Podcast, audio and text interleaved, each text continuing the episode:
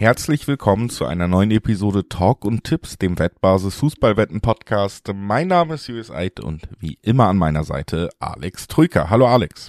Guten Morgen, schönen Montag, Julius. Dankeschön. Es ist ein fantastisches deutsches Fußballwochenende zu Ende gegangen. Besser kann es eigentlich nicht laufen, egal wo man hinblickt. Und trotzdem werden wir nicht so wirklich drüber sprechen. Das äh, tun wir nämlich immer am Donnerstag. Heute ist Montag. Wir sprechen nämlich darüber, dass wir in England, in Spanien und in Italien spannende Spiele unter der Woche haben. Das heißt, äh, alle, die jetzt irgendwann schockiert gemerkt haben, verdammt, es ist gar nicht irgendwie Pokal oder Champions League äh, aus deutscher Sicht, was gucke ich denn unter der Woche? Keine Angst, woanders wird auf jeden Fall auch weiter durchgespielt. Also auf Fußball muss man eigentlich nie verzichten. Und wir wollen da natürlich euch auch nie mit alleine lassen. Deswegen blicken wir heute wie gesagt, auf die Premier League, auf La Liga in Spanien und auf den italienischen Pokal. Das äh, machen wir nach ein paar kurzen Hinweisen. Sportwetten sind ab 18 nicht für Minderjährige gedacht und alle Angaben, die wir in diesem Podcast machen, sind Angaben ohne Gewähr. Einfach weil sich die Quoten nach der Aufnahme jederzeit noch verändern können. Zu guter Letzt, Sportwetten können Spaß, aber auch süchtig machen. Und wenn das Ganze bei euch zum Problem wird, könnt ihr euch an den Support der Wettbasis wenden, sei es per Mail oder per Live-Chat. Oder ihr guckt mal auf spielen-mit-verantwortung.de vorbei. Auch da gibt es erste Hilfsangebote. Und wir sind mittendrin in unserer internationalen Rundschau, so habe ich es zumindest mal arbeitstitelmäßig genannt, Alex, und beginnen die in England, da haben wir drei Premier League Spiele rausgesucht, die wir besonders spannend finden. Das erste Duell ist besonders spannend aus Liverpool Sicht, denn Liverpool muss zu West Ham und da steckt noch so ein bisschen im Kampf um die Champions League Plätze mit drin, aber auf jeden Fall definitiv ganz, ganz tief im Kampf um die Euro League Plätze oder den Euro League Platz, den man gerne haben würde. Deswegen Liverpool weiter gefragt, Ergebnisse zu liefern und in letzter Zeit klappt das ja auch wieder ein bisschen besser.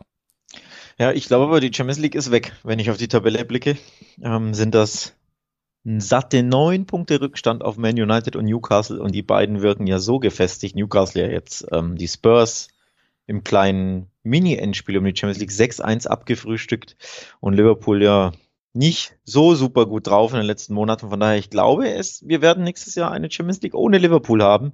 Aber zumindest Platz 5 müssen sie natürlich ähm, als Trostpreis anvisieren oder sollten sie. Ich weiß nicht, wie da die Motivation immer ist bei diesen englischen Top-Clubs, wenn es dann mal um Platz 5 und 6 geht, um Conference League und Europa League. Aber ich fürchte, Platz 5 wird das höchste der Gefühle sein für Klopps Mann. Und auch dafür brauchst du natürlich einen Sieg, denn aktuell hast du drei Punkte Rückstand auf die Spurs. Aber auch ein Spiel weniger. Also von daher drei Punkte und zumindest Platz fünf kann nochmal anvisiert werden mit mini, mini, mini Resthoffnung auf Rang vier, oder? Genau, also diese kleine Resthoffnung, die kann man sich rechnerisch noch bewahren. Ich würde auch sagen, das wird sehr, sehr schwer, obwohl ähm, ja zumindest Manchester United ja auch ein wenig wackeliger wieder wirkt, aber in der Liga zumindest Ergebnisse eingefahren hat zuletzt. Also da wird es einfach schwer ranzukommen. Aber klar, Euroleague sollte es schon sein. Ein Jahr ohne internationalen Fußball wäre für einen Namen wie Liverpool schon auch nochmal ein härterer Schlag ich kann mir auch sehr gut vorstellen, du hast es gesagt, es lief in dieser Saison natürlich bei Liverpool lange nicht gut, dass wir nochmal einen ganz ordentlichen Endspurt sehen. Wir haben jetzt zuletzt zwei Siege in Folge gesehen und vor allen Dingen eine Sache, die mir aus Liverpools Sicht ein bisschen Hoffnung macht, nämlich dass jetzt tatsächlich mehrere Verle Langzeitverletzte wieder da sind, die das Spiel schon ganz anders gestalten. Also dass ein Luis Diaz langsam wieder seine Minuten bekommt, der konnte noch gar nicht so viel beitragen, aber Name, der da ganz, ganz groß genannt werden muss, ist Diogo Jota. Ne? Der ist äh, seit eineinhalb Wochen oder zwei Wochen spielt er wieder und hat schon mehr Tore erzielt als äh, Anthony bei Manchester United, der die ganze Saison durchgespielt hat. Also Jota ist einfach auch ein weiterer Fixpunkt in der Mannschaft, die auch lange, lange mit Verletzungen zu kämpfen hatte. Und Klopp hat, Klopp hat selber ja auch so ein bisschen ausgegeben. Es geht in dieser Saison sicherlich nicht mehr um den Titel. Es geht aber auch darum, alle Spiele jetzt, wo man als Mannschaft zumindest in der Offensive eigentlich die Spieler zusammen hat, die auch die nächsten Jahre prägen soll, dass man das auch so ein bisschen als Vorbereitung sieht. Also, dass man diese Spiele jetzt auch positiv gestaltet, um dann eben in die Preseason für die nächste Saison zu gehen mit einem positiven Gefühl, um jetzt schon anfangen dann zu arbeiten, dass man im nächsten Jahr wieder ganz woanders stehen kann. Und äh, ich fand beide Auftritte ordentlich. Gerade offensiv haben sie sich eben nicht mehr so schwer getan. Hast du jetzt auch am Wochenende gesehen. Natürlich darfst du eigentlich keine unbedingt zwei Gegentore kassieren gegen Nottingham Forest, aber du hast es eben doch geschafft, das zu gewinnen, weil du offensiv einfach wieder deutlich besser drauf bist. Zwei Spiele in Folge, jetzt mindestens drei oder mehr Tore geschossen. Und ich glaube, das ist auch gegen West Ham der Schlüssel, die ja auch eine sehr durchwachsene Saison spielen, erst jetzt so langsam aus der Abstiegszone rausgehüpft sind, äh, weil sie jetzt ein paar Ergebnisse einfahren konnten. Also für mich ist Liverpool hier trotz schwacher Saison der klare Favorit, gerade weil man sie auch das erste Mal vielleicht in dieser Saison so ein bisschen im Aufwind hat. Ich bin mir da nicht, äh, nicht sicher wegen einem klaren Favoriten, denn in der Fremde ist Liverpool in der Saison einfach ähm, ja, sehr, sehr bieder. Vier Auswärtssiege gab es in 16 Gastspielen, bei acht Niederlagen auch nur 20 Törchen geschossen ähm, in 16 Spielen, 25 kassiert, also sogar negatives Torverhältnis in der Fremde. Ähm, nach immerhin gab es jetzt zuletzt einen Sieg, also nicht nur gegen, ähm, gegen Nottingham natürlich zu Hause, sondern das 1 zu, äh, 6 zu 1 bei Leeds United. Ne? Da, da hatte man das Gefühl, der Knoten ist mal wieder geplatzt, endlich mal. Das war so das Liverpool und der Klopp der letzten Jahre. Nur das Gefühl hatte man häufiger in der Saison und danach gab es immer wieder Pleiten. Ne? Ähm, also sie hatten ja häufiger äh, klare Siege, hohe Siege eingefahren und trotzdem danach wieder die, den Faden völlig verloren. Von daher allein schon die zwei Gegentore gegen Nottingham ähm, sind ein bisschen, wie ich finde, besorgniserregend gegen den äh, ja, Vorletzten der Tabelle, der erst 26 Törchen geschossen hat, dass du dann zu Hause zwei kassierst. Schwierig. Und jetzt zu West Ham, die aktuell ähm, durchaus ganz gut drauf sind, haben zwei der drei letzten Spiele gewonnen oder drei der letzten fünf, sind seit drei Spielen ungeschlagen und haben zuletzt äh, vor allem zu Hause gezeigt, dass sie auch die ganz, ganz Großen ärgern können, die wesentlich besser drauf sind als Liverpool. Nämlich es gab ein 2 zu 2 zu Hause gegen Arsenal. Also wenn sich Arsenal schon so schwer tut bei West Ham, dann ist es für dieses auswärts eben durchaus anfällige Liverpool, glaube ich, auch eine schwere Auswärtsaufgabe. Von daher Favorit auf dem ähm, Papier ja, aber es ist halt Liverpool des Kalenderjahres 2023. Also ich bin mir nicht so sicher. Ja, also für mich ist Liverpool gerade einfach in aufsteigender Form und das ist für mich ein Unterschied zu allen Statistiken, die du auch angeführt hast, denn das waren sie eben lange nicht, das muss man auch ehrlich sagen. Es gibt aber jetzt, wie gesagt, gute Gründe erstmal personell zu sagen, das hat sich wieder ins Positive entwickelt, weil es lange eben wichtige Spieler verletzt waren. Auch ein Thiago ist ja jetzt zumindest mal wieder auf dem Platz zu sehen, der hat ja auch lange, jetzt ja. war vielleicht der Spieler, der am allermeisten gefehlt hat, um dieser Mannschaft äh, gerade im Mittelfeld das zu geben, was sie braucht also für mich ist Liverpool in aufsteigender Form und ich glaube, West Ham ist nicht der Stolperstein, der diese aufsteigende Form verhindern kann und dann, ähm, du hast es gesagt, führen diese Statistiken natürlich aber trotzdem auch dazu und diese eher schwache Saison, dass es ganz gute Quoten auf Liverpool gibt. Ne? 1,9er Quoten beim 13. der Liga, das ist schon in Ordnung und ist für mich auch das, was ich hier anspielen werde. Ich hätte auf Zweierquoten gehofft, die es ein bisschen lukrativer machen, den Liverpool-Sieg anzuspielen. So gucke ich tatsächlich ein bisschen auf die 390er Quoten auf West Ham und überlegen mir dann, ob sich die doppelte Chance, die Julius Eid ja so gerne hat in diesem Podcast, ob sich die lohnt. Denn nochmal ein Upset von Liverpool in der Fremde, das ist jetzt nichts Neues in der Saison. Das gab es sehr, sehr häufig. West Ham ist auch bekannt dafür, gerade gegen große Mannschaften, es diesen sehr schwer zu machen, weil sie sich hinten einfach ne, über weite Teile des Spieles reinstellen werden, den 16er verbarrikadieren und dann kontern werden. Das können sie äh, einfach sehr, sehr gut äh, unter Mois, zumindest regelmäßig gut gegen größere Mannschaften. Da nerven sie auch immer den Favoriten. Von daher, ähm, mit Blick auf die Quoten, blicke ich da so ein bisschen auf die doppelte Chance, um ehrlich zu sein. Stelle dann fest, es gäbe auch eine 1,90 auf West Ham Sieg oder Remis. Weiß nicht. Ja, das sei dir äh, gegönnt. Du darfst ja auch mal falsch liegen, aber ähm, wie gesagt, wir gehen jetzt weiter und zwar zum wichtigsten Spiel meiner Meinung nach in dieser internationalen Woche. Wir werden noch nach äh, Spanien springen, wir werden noch nach Italien springen. Da gibt's auch ein Pokal-Halbfinale mit klangvollen Namen. Trotzdem ist das für mich das Spiel, wo eigentlich der größte oder das größte Augenmerk eines Fußballspiels äh, eines Fußballfans drauf liegen sollte in dieser Woche. Denn es ist die Vorentscheidung für den Titelkampf in England, der ausgetragen wird. Manchester City empfängt Arsenal. Arsenal steht noch an der Spitze der Tabelle, aber für mich eher ähm, ja, temporär, denn City hat zwei Spiele weniger und nur fünf Punkte weniger. Heißt, äh, ja. wenn City diese beiden Spiele aufgeholt hat, wären sie, wenn sie beide gewinnen würden, sowieso schon einen Punkt vorne.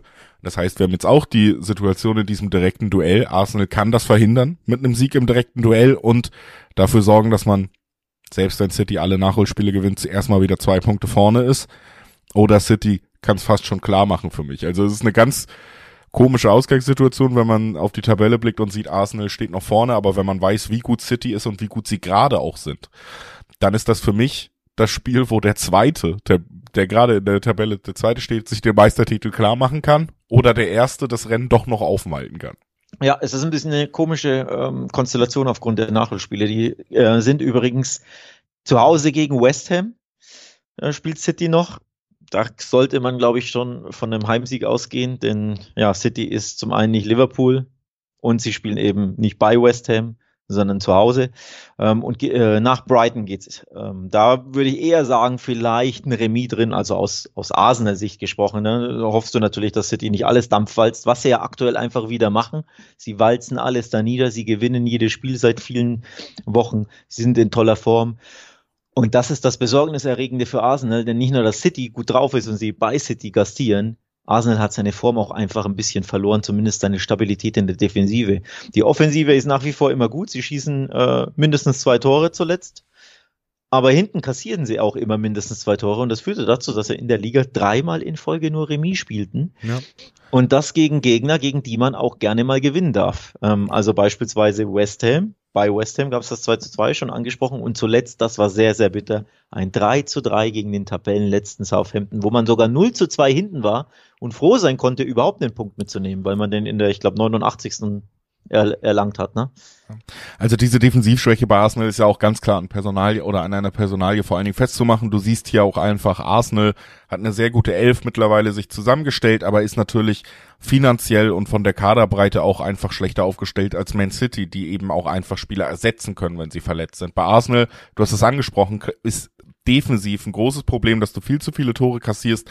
Du musstest in den Unentschieden, die du angesprochen hast, auch immer so halbe äh, Wunder-Comebacks äh, noch starten, um da irgendwie überhaupt Punkte mitzunehmen. Die Offensive funktioniert da gut, aber defensiv Saliba verletzt und ein Holding, der jetzt auf einmal wieder in die Startelf rotiert ist, der eben eine ganz andere ohne das despektierlich zu meinen, äh, geringere Qualität dann mitbringt als die Leute, die eigentlich in der Startelf stehen würden. Und das ist ein absoluter Knackpunkt in, in Arsenals Saison jetzt gewesen.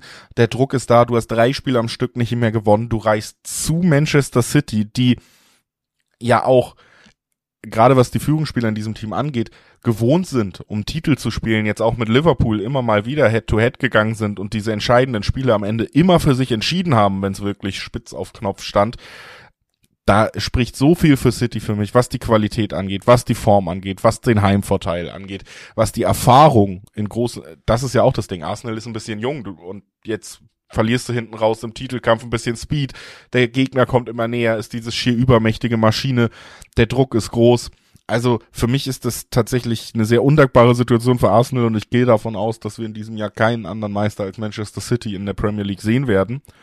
Und der wichtigste Schritt, haben wir eben auch dazu gesagt, wäre der Sieg im direkten Duell. Den sehe ich auf jeden Fall kommen, den sehen alle kommen, wenn man auf die Quoten blickt. Für ein Spitzenduell zwischen Erster und Zweiter werden wir wahrscheinlich auch nicht so oft haben, dass der Zweite 1-5er Quoten hat und ja. der Erste 5-7er Quoten auf den Tabellen Ersten.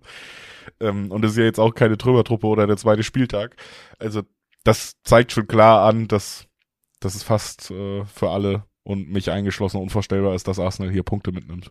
Ja, ich muss da fast ein bisschen an äh, Bayern Dortmund denken, wenn die aufeinandertreffen und die Dortmunder in München spielen. Selbst wenn sie Erster wären, hätten die Bayern da wahrscheinlich auch äh, ne, Einserquoten, mittlere und die, die Dortmunder Quoten wären sehr, sehr Moment hoch. Also vielleicht nicht mehr, aber ja, das, das mit den Quoten ist wirklich, wirklich bemerkenswert, finde ich tatsächlich auch, dass du 570er Quoten im Schnitt auf den Arsenal-Sieg erhältst. Brutal hochdotiert. Ist natürlich auch ein interessantes Value, dass man mal ein bisschen was riskiert, ne? Und die doppelte Chance bietet sich da natürlich an. Ähm, wie ich finde, die ist dann sehr, sehr lukrativ. Kann man mal riskieren. Allein, ja, also das Arsenal-Sieg, da fehlt mir jeglicher Glaube. Leider. Ich sage das wirklich, leider. Ähm, so sehr ich es mir wünschen würde. Aber City ist aktuell wirklich das Pepman City, das man aus den aus vielen Frühjahren kennt, wo sie immer mal so einen Run haben, wo sie irgendwie, weiß ich nicht, 12, 13, 14 Spiele einfach am Stück gewinnen. Nicht mal ein Unentschieden mal dabei ist. Ja. Ne? Nicht mal, nicht, nicht äh, ungeschlagen bleiben, sondern wirklich auch gewinnen. Letzter Punktverlust in der Premier League datiert ähm, vom 18. Februar. Das ist einfach zwei Monate her. Das ist ein bisschen her.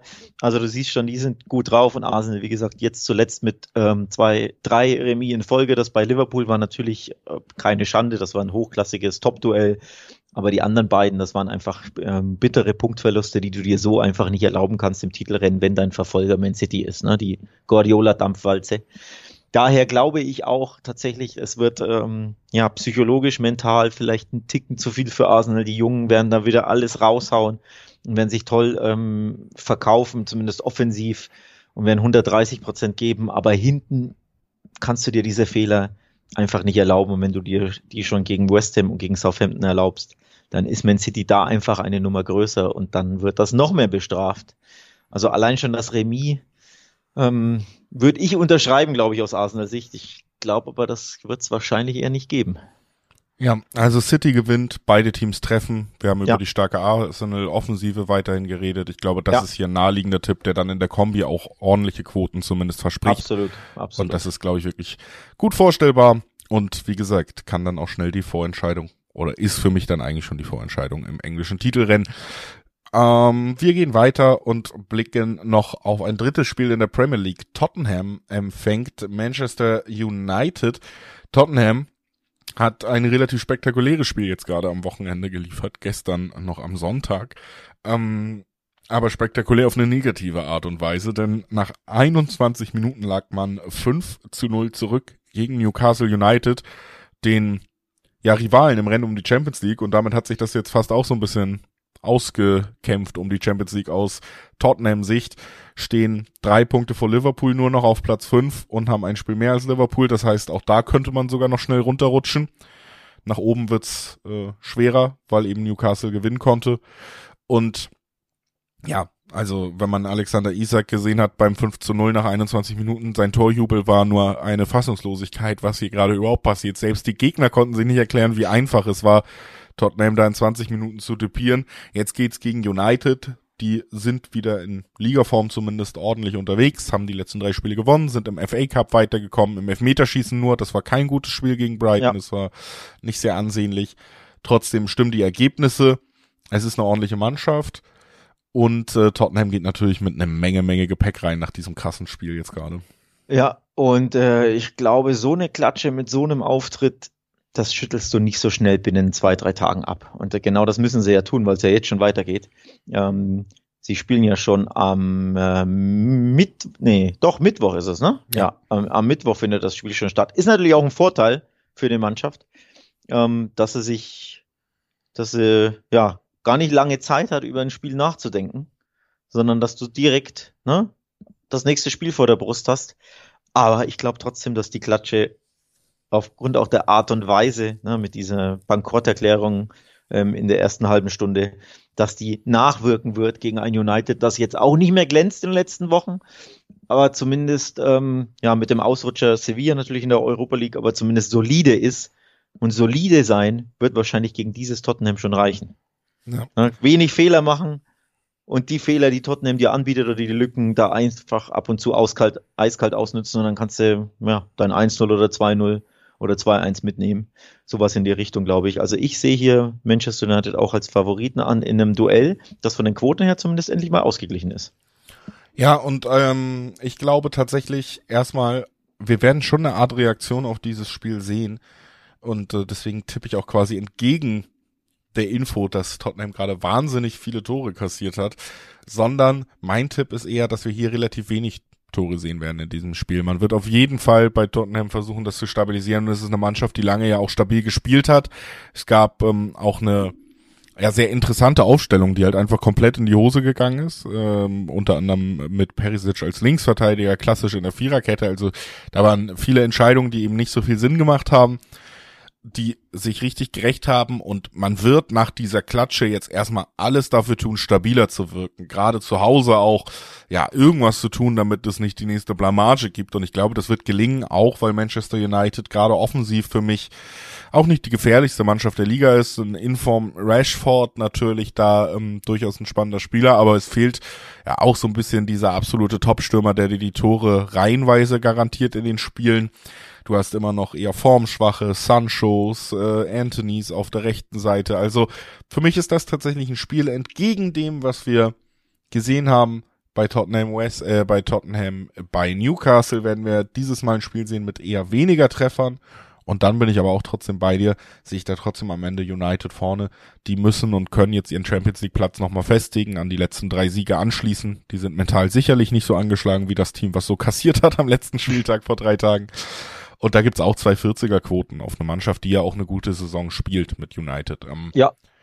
Deswegen das Einzige, was ich nur noch mal dazu sagen wollte, ist, ich glaube nicht, dass es das nächste Torfestival mit Tottenham-Beteiligung gibt. Eher niedrige Toranzahl, aber United Auswärtssieg. Das ist ja oft so, dass äh, eine Mannschaft, wenn sie hier eine Klatsche kassiert hat, dass sie im darauffolgenden Spiel erstmal die Anweisung bekommt, da die Fehler zu minimieren, besser zu stehen, aufmerksamer in der Defensive zu sein und dass dann ähm, eher ja ein übersichtlicheres Spiel sich entwickelt, weil einfach die Mannschaft die katastrophalen Fe Defensivfehler einfach äh, möglichst minimieren möchte und dementsprechend dann eher weniger Tore fallen. Und United wirkte auch ein bisschen äh, müde, fand ich jetzt im FA Cup. Ähm, da kam über 120 Minuten offensiv sehr, sehr wenig von beiden Mannschaften, ehrlicherweise. Gegen, gegen Brighton, dann im Elfmeterschießen, klar, das ist dann der mentale Boost, aber die 120 Minuten zuvor, die waren auf sehr übersichtlichem Niveau. Also ich glaube, die vielen englischen Wochen machen sie da, machen sich da auch ein bisschen bemerkbar bei United.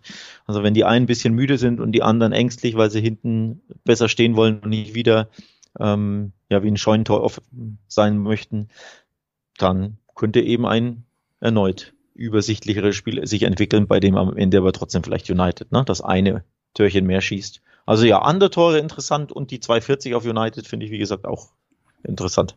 Ja, dann sind wir da einer Meinung. Und äh, war noch einer Meinung, dass das die drei Spiele der Premier League sind unter der Woche, die wir besprechen wollen. Wir machen jetzt gleich den Sprung Richtung La Liga. Davor aber nochmal der Hinweis, es gibt natürlich in England, in Spanien, sogar in Italien im Pokal äh, jeweils Spiele, die wir hier aufgrund des Formats nicht so ausführlich besprechen, die aber auch unter der Woche stattfinden werden. Und da sei euch wirklich nochmal ans Herz gelegt. Checkt auf jeden Fall wettbasis.com aus. Da findet ihr Vorschauen auf alle wichtigen Spiele, alle spannenden Spiele, die unter der Woche stattfinden werden, die am Wochenende stattfinden werden, über den Fußball hinaus, coole Sportarten und Events, die stattfinden werden, die spannend sind zu verfolgen. Guckt da gerne auf wettbasis.com vorbei. Da findet ihr die volle ja, Startpackung an Informationen. Wir machen jetzt den Sprung nach Spanien. Da ist vor allen Dingen Herr Troika ja auch sehr sicher als äh, Experte. Deswegen äh, werde ich jetzt weniger reden müssen in diesem Podcast-Part. Girona gegen Real Madrid ist das erste Spiel, was wir uns rausgesucht haben. Äh, kann man so ein bisschen zu sagen, wir haben beide Spitzenmannschaften der spanischen Liga hier rausgesucht, äh, die quasi ähnliche Aufgaben haben. Ne? Für Barca geht's, äh, werden wir auch noch drüber sprechen, gegen den neunten in der Tabelle. Für Real, den zweiten, geht's gegen den elften in der Tabelle. Beides eine Art Pflichtaufgabe. Ja, und trotzdem ist das Spiel jetzt, über das wir sprechen, nämlich Girona gegen Real Madrid, für mich relativ interessant. Denn für mich ist der letzte kleine Hoffnungsschimmer, dass Real doch nochmal eingreifen kann ins Meisterrennen, ja am Wochenende geplatzt. Denn Barca konnte auch ein formstarkes Atletico besiegen, steht weit vorne in der Tabelle. Und jetzt haben wir die Situation, dass Real Madrid, ja, irgendwie Auswärtsspiel gegen den Elften, sie wissen, um den Titel geht's wirklich nicht mehr in dieser Saison da ist doch alles für ein äh, emotionsloses, äh, wir wollen eh nur noch die Champions League in diesem Jahr gewinnen, Spiel angelegt, oder? Ja, ähm, tatsächlich sind die Ausgangslagen bei beiden Mannschaften oder bei, bei beiden Paarungen sehr, sehr ähnlich, ähm, weil die Gegner ähnlich sind. Girona und Rayo sind sehr, sehr mutige, aufmüpfige, pressingstarke, giftige Mannschaften, die, ja, die dich nerven, die dich ärgern, die mutig draufgehen das siehst du tatsächlich in Spanien nicht immer. Das ist eher selten der Fall, dass Teams wirklich so eine, so einen Spielstil an den Tag legen. Und zwar egal, wie der Gegner heißt, in aller Regel. Also meist, die meisten lassen es einfach ein bisschen vorsichtiger angehen. Ähm, die beiden trauen sich was, sind mutig, gehen drauf. So ein bisschen ähm, Vergleich kann man vielleicht zum Mainz des Jahres 2023 schöpfen, die auch, ne, die sich trauen, die draufgehen in Leipzig bewiesen haben, dass sie auch auswärts mutig agieren gegen ein Top-Team und zu Hause jetzt die Bayern einfach nach Rückstand noch geschlagen, weil sie auch da giftig anrennen. Und das kennzeichnet sowohl Girona als auch Rayo und beide eben mit Heimspielen gegen die Großkopferten. Das ist sehr, sehr interessant. Also in beiden Spielen würde ich den beiden Underdogs zu Hause mindestens einen Punktgewinn zutrauen oder zumindest, dass sie den Großen ärgern können. Also am Rande in der Niederlage, lange unentschieden. Das kann ich mir bei Girona Real Madrid gut vorstellen und bei Rayo Barca auch. Aber klar, es gibt natürlich trotzdem einen Unterschied in der Klasse. Und ja, die Klasse, die individuelle Qualität, die kann natürlich dann trotzdem spät den Unterschied ausmachen, wie es halt einfach so häufig ist, wenn Real und Barca irgendwie ne, bei kleineren Teams gastieren. Ja, aber wie gesagt, ich, ich habe gerade bei diesem Realspiel, natürlich ist es immer ein bisschen aus dem Fenster gelehnt. Wir wissen, es ist die bessere Mannschaft, die auch das gewinnen muss. Aber für mich ist seit gestern Abend, wo eben Barca dann auch den letzten Stolperstein Richtung Meisterschaft geschafft hat, im Sieg, äh, mit dem Sieg gegen Atletico, für mich ist wirklich irgendwie mit einem Spannungsabfall bei Real zu rechnen, weil sie stehen jetzt wirklich da, wo es um nicht mehr viel geht. Sie haben ja trotzdem 17 Punkte Vorsprung auf den fünften Platz. Also die Champions League ist nicht in Gefahr für Real. Die Meisterschaft ist nicht mehr wirklich greifbar. Und dann stehst du da jetzt, musst auf dem Dienstagabend in der englischen Woche irgendwo hinfahren, wo du eigentlich nicht hinfahren willst. Der Gegner spielt auch noch unangenehm, du hast es gesagt, nervt dich dann auch noch, bringt äh, immer mal wieder dich vielleicht auch in Stresssituationen und es geht für dich um nichts mehr. Und das sind schon die Momente gegen Ende einer Saison, Saison, wo es sich auch mal lohnt, auf den Außenseiter zu tippen, weil die Tabellenkonstellation eben ja doch einiges verändern kann. Und für mich ist das hier gerade so ein ganz deutlicher Fall, ähm, wo ich die doppelte Chance, die ja 2,40 auf Girona ist, ne? Also ein Unentschieden oder ein Heimsieg für 2,40er Quoten echt nicht ausschließen wollen würde. Weil erstens haben wir hier auch die Situation anders bei Barca, aber da reden wir ja später im Podcast noch drüber, dass die Quoten auf den Favoriten bei 1,50 liegen, also für mich auch nicht mehr wahnsinnig interessant sind in dem Bereich. Und andererseits, wie gesagt, Natürlich ist es immer ein bisschen aus dem Fenster lehnen. Hohe Quoten bedeutet, man geht auch ins Risiko. Ich will es hier mal machen, weil ich ganz ehrlich das Gefühl habe, ja, diese Tabellensituation, das Wochenende, an dem klar war, okay, jetzt geht's für uns vielleicht um nicht mehr viel und einen Tag später fährst du auswärts zum Tabellenelften, da lässt man auch mal liegen. Und deswegen. Und, und der Tabellenelfte ist ziemlich heimstark. Ähm, Girona hat vier seiner letzten fünf Heimspiele gewonnen und ist insgesamt die fünf beste Heimmannschaft der Ligas. Nur die vier Champions League Teilnehmer oder, oder designierten Champions League Teilnehmer, also Barcelona, Real Madrid, Atletico und Real Sociedad, sind zu Hause noch stärker als Girona. Deswegen, es ist, es gibt gute Gründe hier auf den Stolperstein zu setzen oder zumindest darauf zu setzen, dass ähm, Real Madrid eben, wie gesagt, stolpert, sei es mit einem äh, Remis oder vielleicht sogar der Niederlage. Die Niederlage wäre für mich dann doch überraschend, die sehe ich einfach nicht, weil sich Real zuletzt einfach sehr, sehr ähm, ja, abgeklärt präsentiert hat. Also bei Chelsea, ne, das 2 zu 0 da haben sie jetzt ja auch nicht begeistert, auch im Hinspiel gegen Chelsea nicht begeistert, gegen eine Mannschaft, die komplett in der Krise ist, aber einfach Dienst nach Vorschrift gemacht und dann souverän 2 zu 0 gewonnen. Auch jetzt am Wochenende gab es ein souveränes 2-0 gegen Celta Vigo. Es ist einfach eine sehr, sehr abgeklärte Mannschaft. Von daher würde mich ähm, es enorm überraschen, wenn sie hier verlieren würden. Das sehe ich nicht kommen. Aber wie du schon sagst, kleiner Spannungsabfall, mutiger Gegner, der auch noch heimstark ist, der dich presst, der dich anläuft und du denkst ja, ja, muss das jetzt sein an so einem Dienstagabend? Und zack, geht's halt 1-1 aus, ne? Ähm, also das äh, sehe ich tatsächlich im Bereich des Möglichen. Auch wenn, ja, gegen Real Madrid tippen grundsätzlich ganz schwer ist, wenn da einfach ein Vinicius ist, der Spiele teilweise allein entscheiden kann. Also egal wie schlecht Real ja 80 Minuten spielt, wenn der einmal entwischt, ne, dann brennt's halt. Also mutiger Tipp, aber ich verstehe komplett deine, deine Beweggründe. Bevor wir mit Barca weitermachen, schieben wir dann noch einmal ein Spiel dazwischen, das durchaus auch eine Relevanz hat. Du schüttelst den Kopf. Ja, mach doch gleich Barca. Ja, Passt doch jetzt. Barca Wunderschöne machen. Überleitung. Ja, okay. Ich wollte am Dienstag bleiben, damit wir nicht so mit den Tagen durcheinander kommen, aber du hast natürlich recht, wir können das auch gerne einmal zusammenfassen. Dann machen wir erst das Barca-Spiel. Da geht es, haben wir auch schon gesagt, gegen den neunten Rayo. Es ist ein Tag später und ähm, du hast eigentlich äh, vollkommen recht, dass wir das so machen sollten, denn mein Tipp hängt tatsächlich auch so ein bisschen damit zusammen, dass es ein Tag später ist. Das ist tatsächlich ein Spiel, wo ich gerne abwarten würde, wie Girona Real Madrid ausgeht. Denn wenn Real da Punkte verliert, dann kann mhm. ich mir gut vorstellen, dass Barca es ihn nachmacht. Also, oh. ähm, wenn Real eben unentschieden spielt oder sogar verlieren sollte bei Girona, dann ist das ganze Ding irgendwie durch. Dann weiß auch Barca, wir haben die große Pflichtaufgabe gegen Atletico erledigt und jetzt stehen wir gut da. Wenn Madrid gewinnt, dann will man natürlich diesen Absprung wahren und dann ist Barca für mich, das haben sie auch am Wochenende wieder ähm, wieder bewiesen, durchaus in der Verfassung natürlich auch Rayo zu schlagen. Und zwar auch äh, vielleicht nicht spektakulär, aber eben abgeklärt, clever und vor allen Dingen mit einer herausragenden Defensive. Ja, äh, abgeklärt, clever, herausragende Defensive sind die einfach die Stichworte in der Saison bei Barca. Ähm, es gab mal wieder ein 1 zu 0 gegen äh, Atletico, die, ich glaube, 14 Spiele in Folge ungeschlagen waren und zuletzt wirklich ähm, in herausragender Form waren. Und dann können nicht mal die im Kampf nur ein Tor schießen gegen Barca, auch wenn sie nah dran waren. Griezmann hatte drei Chancen, unter anderem die Latte getroffen. Aber es war mal wieder, der Unterschied hat, ja, war minimal. Das eine Mal Ferran Torres geknipst und hinten stand die Null. Und dann geht's halt wieder minimalistisch 1-0 aus. Ich bin gespannt, ob äh, Rayo da Barca ähm, ärgern kann, denn das können einfach die wenigsten Teams. Also ärgern im Sinne von bezwingen. Ähm, das ist schon, das ist schon sehr, sehr bemerkenswert, wie stabil Barca ist und wie ähm, gut die Defensive ist, auch wenn die Offensive nicht glänzt. Lewandowski wieder nicht gut im Spiel eingebunden oder kaum Chancen gehabt, tut sich schwer.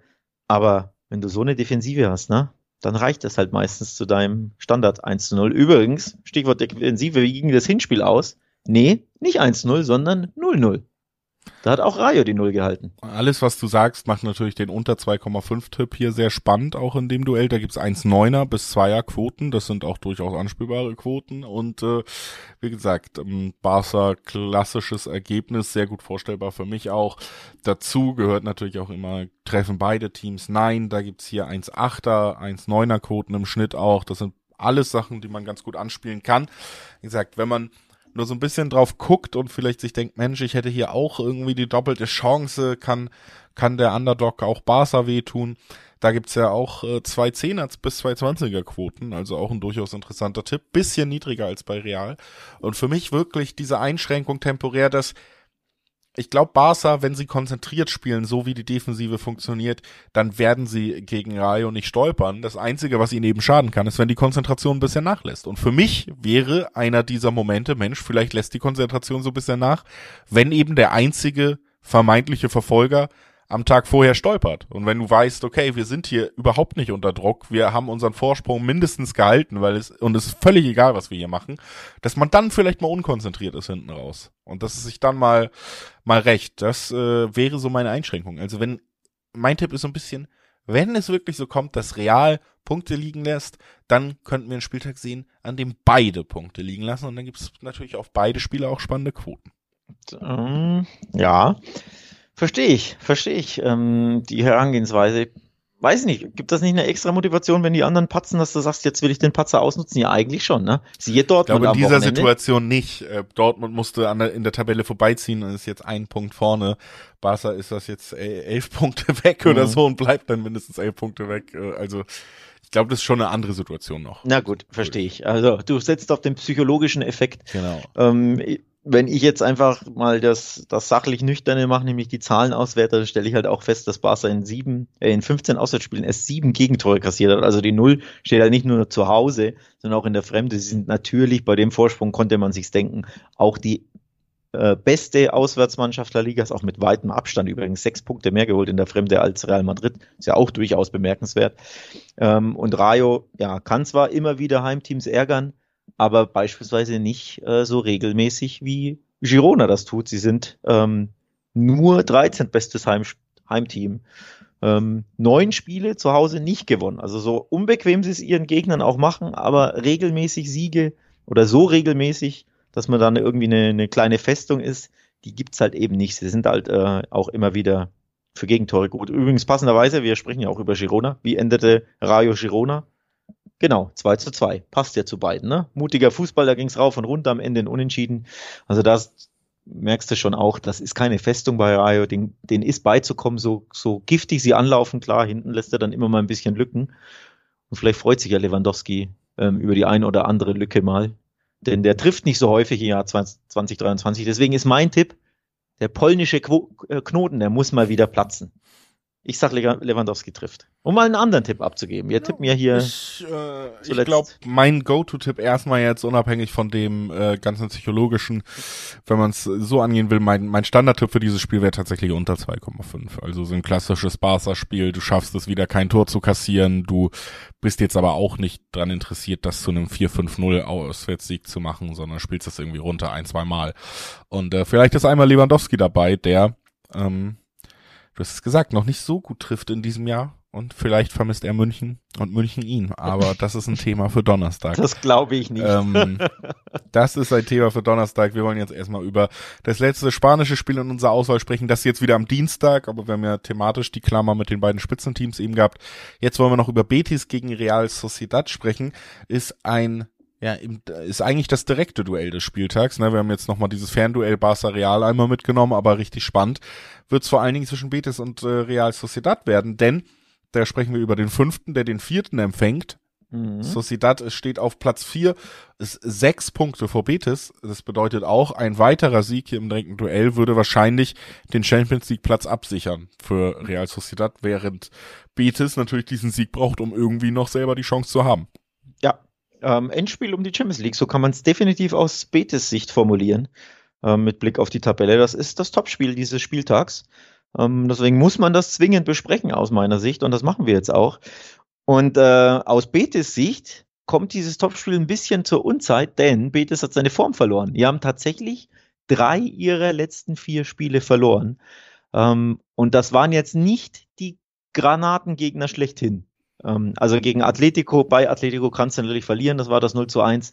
Aber zu Hause gegen Cadiz, Abstiegskandidat, gab es ein 0 zu 2 und zuletzt bei Osasuna, für die geht es um gar nichts, sie sind im, im Tabellenmittelfeld, da gab es eine 2 zu 3 Pleite. Also die Form von Betis jetzt im äh, Frühling mit Blick auf den Endspurt um die Champions League, die ist eben alles andere als gut. Und Real Sociedad hat, äh, ist zwar ein bisschen äh, schwankend unterwegs, aber hat sich zumindest jetzt am Wochenende ein wichtiges 2 zu 1 herausgeschossen gegen Rayo. Und weil Betis patzte, äh, in Osasuna haben sie jetzt eben sechs Punkte Vorsprung. Und ich fürchte, es wird bei den sechs Punkten bleiben. Also ich glaube, äh, Real Sociedad wird hier auf das Remis gehen und Betis wird alles versuchen aber weiß natürlich, wo auskontern lassen können wir uns nicht, weil dann ist das der Todesstoß, wenn wir hier verlieren. Deswegen glaube ich, es wird ein Remis am Ende geben zwischen dem vierten und dem fünften. Und das wäre natürlich ein ganz klarer Punkt Gewinn für Real Sociedad, weil es mhm. dann bei den sechs Punkten bleibt.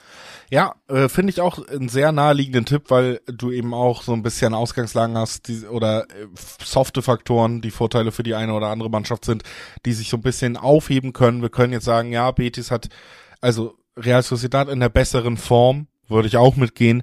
Aber natürlich trotzdem ist es ein super wichtiges Spiel, was Betis zu Hause bestreiten darf. Also ein Heimvorteil und die Unterstützung der Fans kann dir da schon sicher sein in diesem Duell. Das hebt sich vielleicht wieder so ein bisschen auf. Ich gehe auch tatsächlich nicht unbedingt mit. Wir haben ja bei den Quoten hier drei 20er Quoten auf die Heimmannschaft auf Platz 5 und zwei 30er Quoten, also fast äh, eine ganze Quote Unterschied, wenn man es mal so blöd sagen will. Ähm, das gehe ich auch nicht ganz mit, weil wir eben trotzdem Heim-Auswärts mit drin haben. Ich finde das unentschieden spannenden Tipp, äh, da bin ich vollkommen bei dir, weil es eben auch, ja, die Mannschaft, die vielleicht so ein bisschen besser drauf ist mit Real Sociedad, weil es ein Ergebnis ist, mit dem die gut leben können. Sie müssen es gar nicht unbedingt auf diesen Sieg anlegen, wenn das Unentschieden für sie reicht. Betis kann kämpfen, kann strampeln, kann versuchen, muss aber eben dann auch dagegen ankommen, dass die andere Mannschaft auch völlig okay ist mit einem Unentschieden. Also äh, ja, für mich äh, bin ich da bei dir, liegt da tatsächlich ein Remis in der Luft. Da liegt ein Remis in der Luft. Ähm, da liegt vielleicht sogar der Auswärtssieg in der Luft, denn äh, Real Sociedad ist die viertbeste Auswärts Auswärtsmannschaft La Ligas. Und ja, das ins Risiko gehen muss Betis, die müssen auf Sieg spielen, die spielen zu Hause, die haben den Druck. Und Real Sociedad kann sich das angucken und kann halt ein bisschen kontern und umschalten. Und das können sie tatsächlich ziemlich gut äh, besagtes Kontern umschalten. Von daher, ich äh, tippe zwar auch Remis, aber wie das halt so ist, wenn es spät unentschieden steht, 1 zu 1, 75. und Betis musste einfach mehr riskieren, sonst, ja, bei sechs Punkten Rückstand, ähm, sieht das dann nicht so gut aus mit der Champions League und dann wirst du ausgekontert, da gibt's den Todesstoß. Dann kann natürlich auch das Auswärtsteam, das sowieso schon ähm, stark unterwegs ist in der Fremde, hier auch den Sieg davon tragen, aber am Ende glaube ich trotzdem, ähm, wird das ein Spiel wirklich auf Augenhöhe sein ähm, und Augenhöhe ist bei mir halt dann einfach wirklich der unentschieden Tipp. Ja, teile ich, kann ich auf jeden Fall nachvollziehen und würde sagen, damit machen wir Spanien zu für heute. Wir sind ja weiterhin auf der Rundschau und haben noch ein Spiel in Italien. Also drei Spiele aus England haben wir euch rausgesucht, drei Spiele aus Italien. Das war alle, äh, aus Spanien. Das war alles Ligabetrieb. Und jetzt haben wir in Italien die Situation, dass die Coppa Italia ausgespielt wird. Ähm, Halbfinale läuft da gerade Hin- und Rückspiel. Das Hinspiel hatten wir schon. Haben wir, glaube ich, auch über dieses Duell geredet und es kam ähnlich, wie wir erwartet haben. Und jetzt gibt's das Rückspiel zwischen Inter Mailand und Juventus Turin. Dieses Mal in Mailand im San Siro. Wir haben ein 1 zu 1 aus dem Hinspiel. Das heißt, hier ist wirklich auch alles offen. Und es sind zwei große Namen. Auf dem anderen Platz, das andere Halbfinale, da haben wir Florenz gegen Cremonese.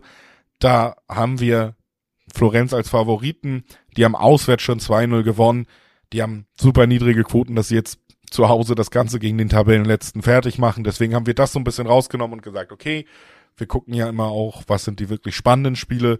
Und da hat Inter gegen Juventus definitiv die Nase vorne in dieser Pokalrunde gegenüber dem anderen Halbfinale und deswegen konzentrieren wir uns darauf und äh, besprechen jetzt, lieber Alex, was da so möglich ist in diesem Duell. Boah, und was da möglich ist, ist tatsächlich sehr, sehr schwer zu prognostizieren, denn beide Mannschaften gehen sehr wankelmütig durch diese Saison zum einen und zum anderen ja in so einem Topspiel im Derby d'Italia ist ja sowieso alles möglich, hat ja das Hinspiel gezeigt, da hat ja Juve, glaube ich, bis in die 90. geführt und dann gab's den Lukaku-Elfmeter, wenn ich mich äh, recht entsinne. Und ich äh, entsinne mich auch, glaube ich, richtig, wenn ich sage, ich meine, ich habe 1-0 Juve getippt im Hinspiel und das 1-0 hatte eben bis zu diesem blöden Handspiel Bestand. Also aus Juve-Sicht blöden Handspiel. Ähm, und das hat schon aber auch aufgezeigt, oh, das ist hier nochmal mehr Augenhöhe und nochmal mehr Nervenschlacht und nochmal mehr Topspiel. Und dementsprechend super, super schwer zu prognostizieren, wie das hier ausgeht. Generalproben können wir natürlich auch kurz besprechen. Die ging für Juventus schön in die Hose. Denn es äh, Stichwort 90. Minute in äh, Heimspiel. Es gab wieder ein Gegentor, diesmal aber zum 0 zu 1 gegen Neapel. Jetzt am Wochenende. Also ziemlicher Tiefschlag für, ähm, für die Juve. Ja, und jetzt bei Inter, ich meine, gewinnen musste nicht, weil mit dem Unentschieden geht es einfach ein bisschen weiter, ne? Du konntest ja schön aufs Elfmeterschießen spekulieren. Und ich gebe ehrlich zu, ich spekuliere da tatsächlich auch ein bisschen drauf, dass es länger gehen wird bei dieser Partie zwischen zwei Mannschaften, die ja mal gute Tage haben und dann auch mal wieder weniger gute Tage. Ja, also es ist natürlich auch total komplex, äh, sich wirklich eine Form von beiden Mannschaften und wirklich ein Bild darüber zu machen, wie wir darüber reden jetzt, weil wir haben bei Juventus den Tabellen dritten respektive achten, wissen wir nicht so genau. Vorerst gab es 15 Punkte der Sperre zurück, deswegen stehen sie gerade wieder auf Platz drei, könnten aber auch wieder abfallen. Unabhängig davon zeigt das, dass sie eine lange Zeit lang sehr gut gepunktet haben, weil sie selbst äh, mit diesen 15 Punkten ja äh, Abzug noch um Europa konkurrieren würden. Aber was man auch sieht, ist eben drei Niederlagen in Folge in der Liga. Ja. Da will es nicht mehr klappen. Auf der anderen Seite hast du, hast du natürlich Inter, die hast du auch im Kopf, weil die im Champions League Halbfinale stehen. Das ist eine riesige Leistung im europäischen Fußball. Guckst aber auch drauf und siehst, von den letzten fünf Ligaspielen haben sie vier nicht gewonnen. Ein ja. Unentschieden, drei Niederlagen, nur am letzten Wochenende gewonnen. Das heißt, auch bei denen ist die Ligaform ziemlich schlecht und äh, sieht auch nicht immer so gut aus. Deswegen das 1-1 im Hinspiel oder das Unentschieden, was auch du jetzt ansprichst, folgerichtig, weil beide Mannschaften auch oft keine Feuerwerke abbrennen, sondern sich dann schon auch darauf verlassen, dass man das irgendwie über die Runden bringt. Und jetzt natürlich auch noch ein weiterer Punkt, der äh, durchaus kontrovers diskutiert werden kann und sollte auch, dass Lukaku nach seiner, nach seinem Platzverweis nach dem Elfmeter ja auch nicht äh, spielen darf, also weiter gesperrt sein wird in diesem Rückspiel. Ähm, das natürlich auch spielerisch, äh, finde ich durchaus ein Rückschlag, weil du, wir reden über ein Spiel, wo wir sagen, das wird super eng, es werden nicht viele Tore fallen. Wenn dann einer dieser Stürmer, die man Spiel entscheiden können, ausfallen werden, tut das weh. Das könnte sogar auch noch im Elfmeterschießen wehtun, wenn du auf Lukaku verzichten musst, der da eben sicherer Schütze ist. Also ähm, das vielleicht sogar der kleine Nachteil für Inter. Dafür spielen sie aber jetzt zu Hause. Das ist wieder der kleine Vorteil. Mannschaften, mhm. deren Form schwer einzuschätzen ist, macht es erstmal super spannend, finde ich. Also man, man, merkt fast schon ein bisschen die die Tippratlosigkeit. Ja. Ähm, weil eben ja beide so so unstetig sind in der Saison. Ähm, wenn man so ein bisschen mal die, mal die Stats auswertet, oder zumindest die, die Formtabellen, Inter hat schon fünf Heimniederlagen kassiert in der Serie A. Ja, das ist ein Pokalspiel, pokaleigene Gesetze und so. Ich weiß gar nicht, gibt es den Spruch eigentlich in Italien auch? Kann man den anwenden? Keine Ahnung, ich wende ihn einfach mal an. Also fünf Heimniederlagen gab's muss natürlich für fürs äh, Pokal-Halbfinale nichts heißen, finde ich aber einfach trotzdem interessant, weil das für ein Spitzenteam schon ziemlich viel ist. Ne? Wenn sie jetzt fünf Spiele nicht gewonnen hätten und dann sind halt vier Remis dabei und eine Heimniederlage, sagt ja keiner was. Aber von 16 Heimspielen, dass du fünf auch verlierst, finde ich dann schon bemerkenswert. Nur Juventus ist selbst in der Fremde auch nicht sonderlich angsteinflößend. Die haben einfach von 15 Spielen sechs verloren in der Fremde und dabei nur 13 Törchen geschossen. Tordifferenz von null. 13 kassiert, 13 geschossen. Also angsteinflößend ist Juve in der Fremde einfach auch nicht. Die anderen kassieren immer wieder Heimniederlagen. Ich sag's dir, das, das spricht für mich hier erneut nach einem Remis. 90 Minuten, extra Zeit, schön obendrauf. Dann gibt's den richtigen Krimi. Dann gehen wir in die Verlängerung, Julius. Was hältst du davon? Ja, also hat man auch bei mir rausgehört, einfach weil ich mich so schwer tue, ist für mich ähm, klar, dass die Mannschaften eher auf Augenhöhe sind, sonst hätte ich schon einen Favoriten und den habe ich eben überhaupt nicht und da liegt Unentschieden immer im Bereich des Möglichen. Äh, La Coppa Hale Sue Leggi heißt es übrigens auf Italienisch, für alle, die hier ein bisschen lernen wollen. Ne? Das hast du jetzt mit ist, Deep trans ähm, translated. Haben wir hier nochmal kurz klar gemacht, damit das auch pädagogisch die Aufgabe erfüllt, die dieser Podcast erfüllen soll. Und ähm, oh, oh dann äh, zurück zum Spiel äh, wie gesagt, es fällt mir super schwer, da einen richtigen Favoriten auszumachen. Bei den Quoten ist es ja nicht unbedingt so. Ne? Du siehst schon Inter mit Zweierquoten und Juve mit drei Siebener-Quoten. Das ist schon eine Hausnummer. Wenn du jetzt davon ausgehst und einfach mal die Schablone aus dem Hinspiel so ein bisschen nimmst, Juve geht irgendwie 1-0 in Führung, hält das Ding dicht und Lukaku spielt eben nicht mit, dann geht's 1 0 aus hier und du hast drei 70er Quoten auf Juventus Turin, die lange Zeit irgendwie besser performt haben und ähm, gerade auf heimischem Grund alles abseits der Champions League Inter schon sehr enttäuschend. Wie gesagt, die stehen gerade auf Platz 6. Ähm, da hat man sich sicherlich mehr ausgemalt. Das ist schon, äh, also wenn man im Dreiweg unbedingt irgendwas tippen will, finde ich den Juve-Tipp hier deutlich interessanter, weil die Quoten deutlich zu hoch sind. Die sollten ausgeglichener sein. Man hört's raus. Wir trauen beiden ein bisschen was zu. Aber wirklich der Tipp, der den ich hier so eher ohne Schmerzen machen kann, ist natürlich der Undertipp, ne? Weil wir einfach drüber geredet haben. Wenig Tore, ähm, beide nicht unbedingt spektakulär unterwegs. Unter 2,5 Tore gibt 1,8er Quoten. Das ist eine total ordentliche Quote für diesen Tipp. Und ähm, ja, Dreiweg, wie, wie oft will ich es noch sagen, aber da tue ich mich super schwer hier. Ich bleib beim Unentschieden. Ich traue mich.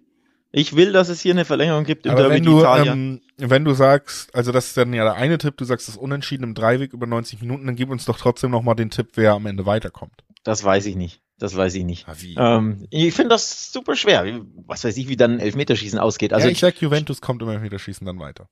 Ähm, Würde ich deswegen unterschreiben, weil Chesney bei der WM gezeigt hat, dass er durchaus den einen oder anderen halten kann, auch von Topstars ja. übrigens ähm, von den allergrößten, besten vermeintlichen Stars des Fußballs und Elfmeterschützen. Äh, und von daher würde ich hier auch eher Juve vorne sehen, aber das muss ja wirklich nichts heißen. Ähm, also hier geht's ein bisschen länger, glaube ich, in einem Augenhöhenduell mit zwei Mannschaften, die ihre Form einfach nicht stetig Woche für Woche unter Beweis stellen, die aber trotzdem ähm, Top-Teams sind. Also sehr, sehr spannendes Halbfinale. Ich wünsche und denke, es geht 120 Minuten plus Elfmeterschießen. Und dann gucken wir mal, ob es so kommt, wie prognostiziert. Zuletzt lag ich bei meinen äh, Juve-Tipps gar nicht so schlecht. Ähm, ich glaube, ich habe auch das 1 zu 0 in der Europa League korrekt prognostiziert. Gut, das 1 zu 0 war bis auf die 90. Minute fast richtig. Jetzt sage ich 1 zu 1 oder 0 zu 0. Mal schauen, ob es so kommt.